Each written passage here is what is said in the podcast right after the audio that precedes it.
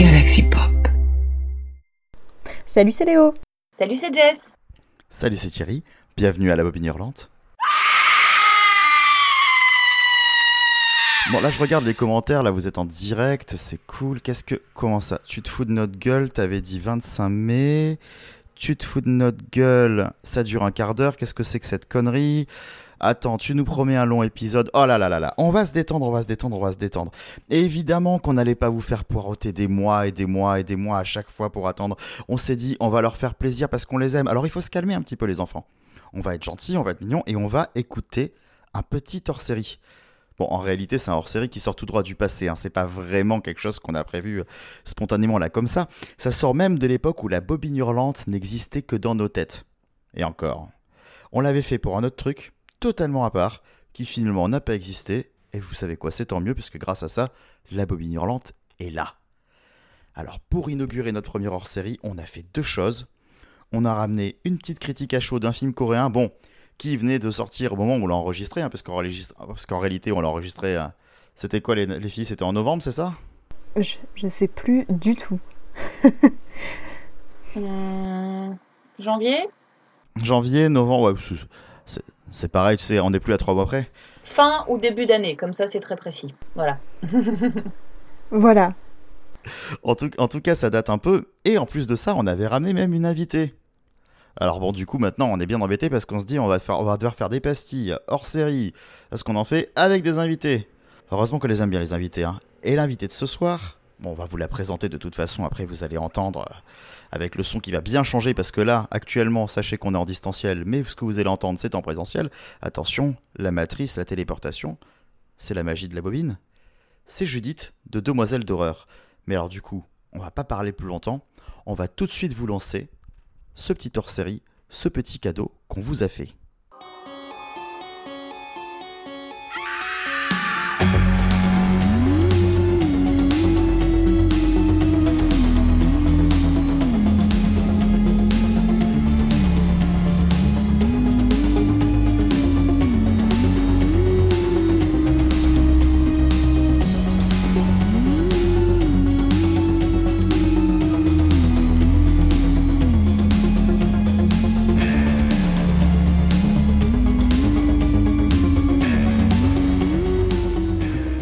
Et on commence cette première pastille horrifique avec un film qui vient à peine de sortir, qui a été repoussé pour des raisons de Covid-19, attention quelle surprise, mais qui est désormais sur la plateforme Netflix. C'est un film coréen qui s'appelle The Call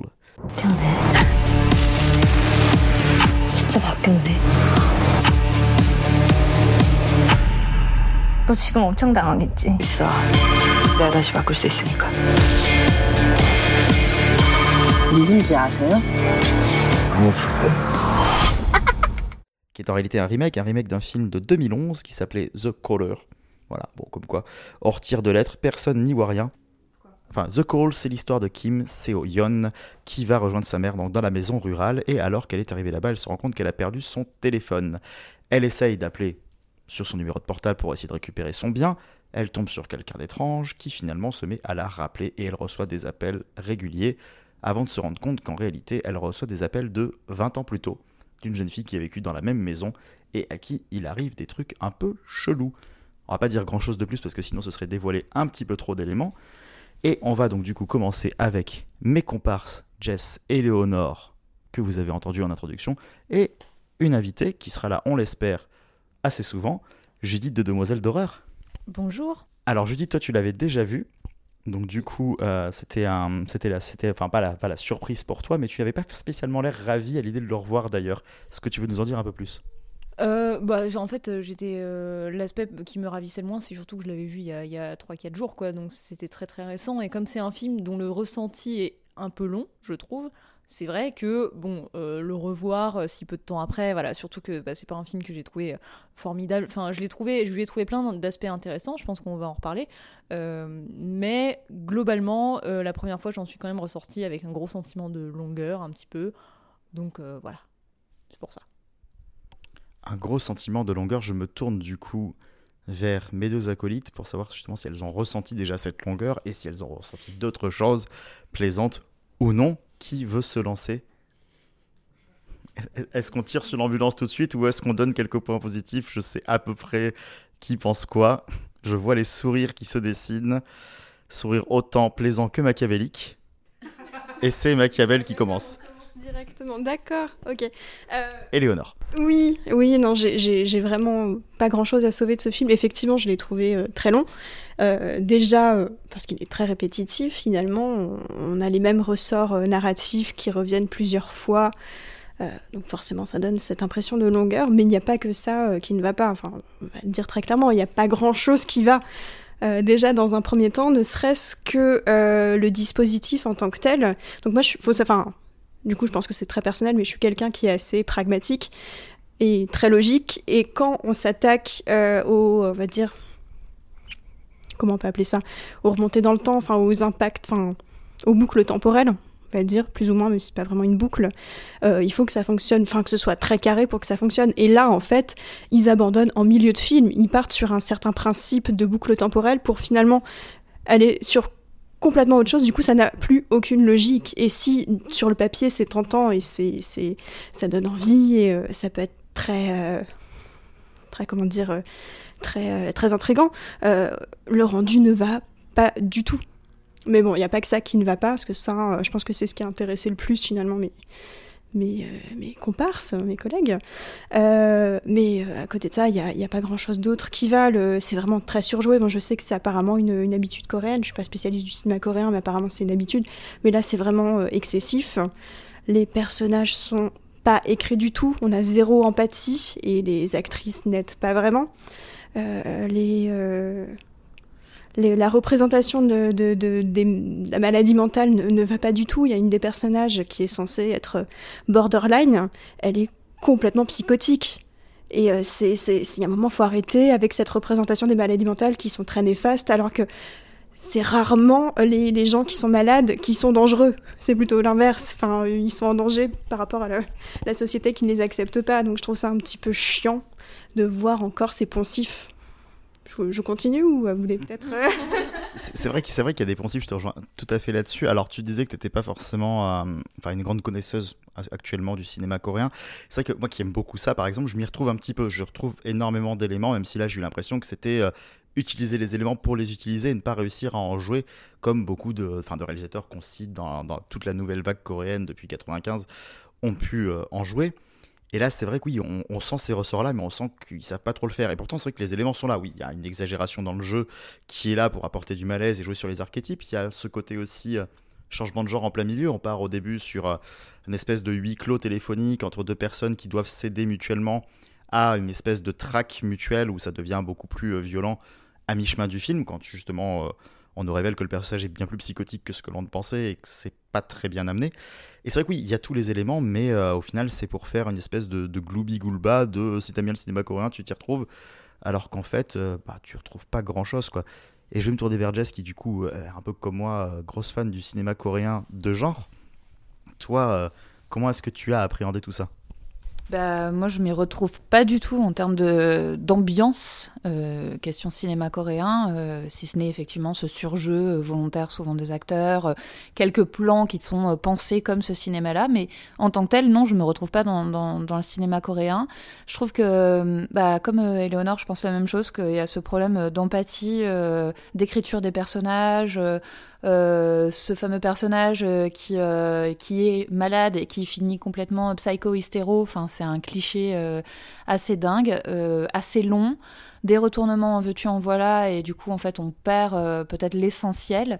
Et pas mal de petites choses qui sont ébauchées et au final pas forcément approfondies et à contrario, par contre, il faut avouer qu'il y a beaucoup de questions qui sont suscitées, qui sont quand même, au final, euh, où il y a quand même une réponse. Donc, euh, je veux pas non plus euh, cracher, cracher dessus parce que le, le, film n'est pas inintéressant, en tout cas pour moi. après, je sais que j'ai vu The Color il y a des années, mais je m'en rappelle pas, du tout, du tout. Mais à revoir, donc, histoire de, peut-être vraiment faire un, une petite comparaison. Euh, après, euh, techniquement, j'ai pas grand chose à dire. C'est, euh, moi, je trouve que c'est pas trop mal shooté, sincèrement. Euh, le, le- les effets un peu numériques sont cheap. Est-ce que c'est pas volontaire puisqu'on joue sur une temporalité d'à peu près 20 ans? Donc, est-ce que est-ce qu'on s'est pas un petit peu amusé euh, par rapport à ça? Faut avouer que c'est appréciable pour une fois de pas avoir un smartphone et d'avoir un téléphone à l'ancienne. Enfin, je sais pas, mais euh, en tout cas, il y a une il y a un côté un peu euh, américanisé euh, au niveau du cinéma coréen ces dernières années qui commence un peu moi à me poser problème et euh, je trouve ça dommage quand on sait faire à ce point-là un, un cinéma euh, aussi riche et aussi intéressant que là on, balaye un petit peu euh, ces codes-là à un autre profit. Bon là le film je sais pas s'il y a quelque chose à en attendre. Je sais que c'est un film qui est pas trop mal noté, euh, mais euh, perso, je suis restée franchement euh, extérieure au film. En fait, j'ai jamais réellement réussi à être à fond, à fond dedans à aucun moment. Alors qu'il y a des idées. C'est vrai qu'on a un côté, euh, comme tu le dis, alors américanisé, je sais pas encore, mais c'est vrai qu'on s'y dirige. On a l'impression que depuis que le cinéma coréen commence à avoir de la cote un petit peu à l'international, alors qu'avant c'était réservé, c'était distribué, mais à un public de niche. Et maintenant que le grand public commence à s'y intéresser, bah, les cinéastes coréens se demandent comment aussi toucher plus de grand public, donc vont peut-être un peu formater leur format. Qui veut, hein, du coup un petit peu Judith Moi, ça m'intéresserait pour le coup de souligner deux trois points que j'ai bien aimés pour le coup dans le film. Euh, Il y a quand même, moi, je trouve qu'il y a deux trois moments euh, d'émotion qui sont assez réussis malgré tout, même si ça dure pas sur tout le film, parce que voilà, comme euh, l'ont dit euh, mes, mes comparses, euh, euh, les actrices nous font pas spécialement ressentir euh, les émotions avec elles, euh, la mise en scène non plus. Mais il y a deux trois motions, euh, tro- pardon, deux trois moments d'émotion qui ont bien fonctionné sur moi, et aussi des moments euh, très très bien pensés en fait où euh, le scénario tout d'un coup il y a une sorte de de grâce un peu qui s'opère, où on arrive à des situations et des nœuds dramatiques, où euh, le scénario retombe bien sur ses pattes, où euh, il y a des choses qui se répondent entre le début et la fin du film, etc. Où tout d'un coup, là, euh, il y, a- des moments où vraiment l'enchaînement se fait très bien, je trouve, et on se dit, ouais, putain, cette scène, elle en jette de ouf sur le principe, sur le papier. Après, la réalisation laisse à désirer le reste du film, tout ce qu'il y a autour aussi, mais mais il y a quand même des moments où je me suis dit, putain, ça c'est ça c'est balèze, quoi. Et c'est vrai que ça donne un peu envie bon, je, enfin, oui, je trouve que ça donne envie de voir ce scénario euh, aux mains d'un, d'un- peut-être d'un metteur en scène ou d'une metteuse en scène plus expérimentée, je sais pas. il y a cette sensation de rester un petit peu euh, quand même euh, sur sa fin en voyant effectivement une lumière un peu au bout du tunnel et le, le, le, le- ça, ça retombe. C'est pas forcément bien exploité en fait. Du coup la bonne idée elle est pas forcément euh, elle va pas au bout en fait de, ses ambitions et c'est un petit peu dommage. Et effectivement peut-être que, ça peut venir de, la jeunesse aussi euh, euh, autant professionnelle que par l'âge de, de son réalisateur naïveté en fait peut-être de vouloir aborder pas mal de petits sujets sans aller à fond. Mais en tout cas il y a quand même quelque chose. Peut-être que, euh, que ce réalisateur, tôt ou tard, il va arriver à prendre du métier par rapport à ça et du coup à, faire que ces idées-là vont vraiment germer et qu'il peut y avoir un truc. Donc, euh, bon, faut pas non plus euh, le renier complètement. Mais c'est vrai que par rapport à la complexité de son sujet, enfin la volonté de faire un truc très riche, à tiroir, avec une volonté de beaucoup de rebondissements constants, moi ça m'a un peu perdu par moment. Et j'en reviens du coup à ce que disait Eleonore sur le côté, euh, bah, le concept qui s'assume pas parce qu'il passe son temps à se contredire. C'est vrai qu'on a le côté donc du coup deux personnes qui discutent à 20 ans d'intervalle, donc lui, celle du passé peut euh, voilà, influer sur ses actions et donc du coup peut modifier le futur. Et des fois, voilà, on a par exemple des personnages qui vont tout à coup ben, disparaître du cadre, un objet qui va plus exister, donc il va partir, et d'autres moments où le personnage du futur va voir l'objet disparaître peu à peu. Donc euh, il y a des fois, elle ne se rappelle tout simplement pas que ça existait, des fois elle s'en rappelle, et c'est vrai qu'il y a ce côté-là où euh, bah, ça sait pas trop où ça va, et c'est ça surtout le gros problème, c'est qu'il y a un souci d'écriture, et je pense que c'est dans cette espèce de volonté de peut-être en mettre un peu trop. Et, euh, et de pas vouloir faire un scénario plus simple, le temps justement de peut-être poser ses marques et poser ses bases de mise en scène pour pouvoir euh, faire quelque chose, enfin exploiter quelque chose après de, de plus riche et de plus maîtrisé. Après, le, sujet comme ça de la communication euh, intradimensionnelle, si je peux dire intratemporelle plutôt, euh, c'est pas c'est pas nouveau non plus. Ça fait euh, très longtemps. Je pense qu'on peut même citer des, épisodes de la quatrième dimension, euh, vieille époque, hein, bien sûr. En 2000, du coup, il y a Fréquence interdite quand même, qui était écrit beaucoup plus simplement, sans les effets de fioriture, sans quoi que ce soit, et qui pour le coup était excessivement touchant et, euh, et en plus de ça euh, très très bien dirigé. Donc euh, euh, Dark, voilà, qui est un très très bon exemple. Euh, Looper, euh, qui avait aussi euh, beaucoup plus SF là pour le coup, mais en l'occurrence euh, tout autant d'efficacité. Donc en soi, euh, je veux dire, l'idée n'étant pas novatrice, il y a déjà une base de un peu ce qu'il faut faire, ce qu'il faut pas faire, ce que j'aime, ce que j'aime pas, et donc il aurait pu creuser. Enfin, après, voilà, c'est pas moi qui ai réalisé le film, donc je... mollo, mais c'était peut-être, euh, il y avait peut-être d'autres choses à côté qu'il a effectivement fait émerger, qui avaient, qui avaient besoin d'être creusées, et, euh, et où, j'espère qu'un jour il saura vraiment se focaliser, parce que c'est peut-être là qu'est sa patte, en fait, qu'est qu'est justement son originalité et ses, et ses bonnes idées, quoi. Juste un petit peu pour revenir sur du coup les stéréotypes des personnages féminins, sur le, le- le- notamment leurs costumes. Euh, bah forcément, euh, la gentille, quand elle est au meilleur de sa forme, elle a les jolis cheveux longs ondulés et elle habille, enfin elle a des robes longues pastel et des pulls doudous euh, blancs. Et la méchante, quand elle devient vraiment méchante, bah elle porte du rouge, du noir, du cuir et elle écoute du métal quoi. voilà. C'est voilà, enfin juste pour voir un petit peu le niveau d'écriture des, des personnages. Alors que bon, moi je, je connais des personnes ici, dont moi compris, qui écoutent du métal et visiblement on n'est pas non plus des stéréotypes. Mais bon. En termes d'écriture, juste, on aurait pu rajouter aussi, enfin moi, la remarque euh, que, que je m'étais faite déjà la première fois, c'est, euh, et donc là, ça, a été confirmé au deuxième visionnage, c'est qu'il y a des plaines, euh, des, des plaines, ça y est, pardon, il y a des graines qui sont euh, plantées au début du film, qui ne sont pas exploitées par la suite, et c'est bizarre, parce que du coup, le film, par plusieurs moments, euh, prend du temps euh, pour nous, nous placer des éléments qui, qui- inutiles en fait. Euh, et par ailleurs il y a des choses qui mériteraient qu'on s'y attarde beaucoup plus que ça prenne plus de temps et le film le prend pas. Et à la fin voilà comme je le disais moi j'ai été plus séduite par la fin où je trouve que les choses se mettent en place et retombent bien sur leurs pattes et, et où ça ça y est on, je trouve qu'on a- on atteint vraiment un- le, le niveau que le film essaye d'atteindre tout, tout, tout le long. Et, euh, et à la fin on a cette espèce de twist euh, qui est rentré là-dedans au chausse-pied. Dans le générique en plus. voilà, oui, dans le générique, c'est dire à quel point c'est forcé euh, et, qui, euh, et qui vient niquer en fait tout l'équilibre qu'on avait enfin trouvé à la fin, je trouve. C'est euh, c'est vraiment dommage.